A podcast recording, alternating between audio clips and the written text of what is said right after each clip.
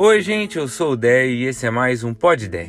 Hoje eu quero falar sobre a importância de você escolher bem os seus amigos e de inclusive ser um bom amigo. Hoje cedo eu estava lendo uma notícia que vazou um áudio do Murici Ramalho, um diretor de São Paulo.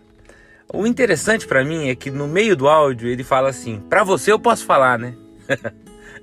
e esse para você eu posso falar virou para o Brasil inteiro, porque essa pessoa que era tão confiável aparentemente não era tão confiável assim e vazou o áudio dele.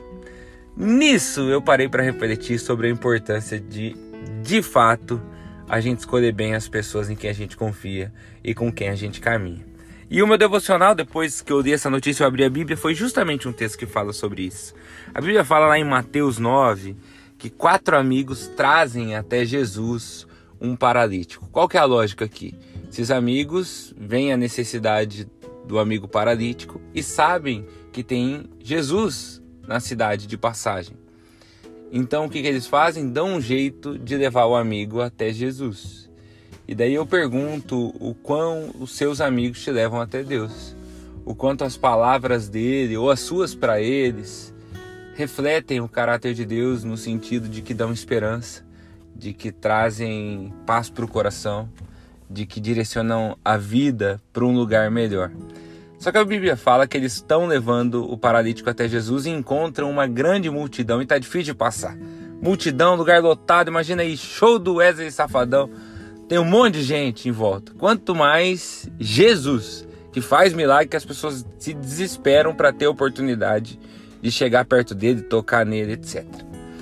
O que, que eles fazem? Dão a volta, sobem em cima da casa onde Jesus está, abrem um buraco no telhado. Porque eles não desistem fácil, porque o amigo deles tem uma demanda. E daí eu te pergunto quanto você percebe isso nos seus amigos, que não desistem fácil de você, apesar das, dos seus erros, das suas necessidades, apesar dos momentos difíceis, ou quanto você não desiste deles. Relações onde uma crise financeira afasta os amigos, a gente precisa parar e pensar o quão amigos essas pessoas eram antes da crise financeira.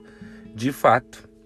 Só que esse texto continua e vai para um lugar bonito, porque Jesus, a Bíblia fala que Jesus vendo a fé deles, no plural, não dele do paralítico. A fé desses amigos proporciona um milagre para esse paralítico. E aí é uma palavra de consolo para nós. Às vezes nós temos pessoas na nossa vida que não creem como nós cremos mas Jesus observa também a nossa fé por eles. E isso é uma coisa muito interessante. Jesus olha para esse paralítico e fala: Seus pecados estão perdoados. O que obviamente não é o que o paralítico foi buscar lá. O paralítico foi buscar cura para a paralisia dele. Mas por que Jesus faz isso?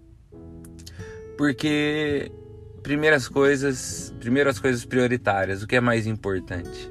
O paralítico até achava que o grande objetivo dele estar ali era andar novamente.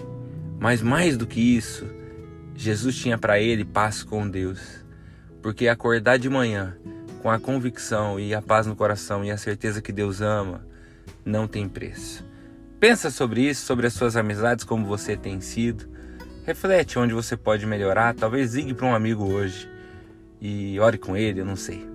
Deus te abençoe, eu vou fazer isso também. Tchau, tchau.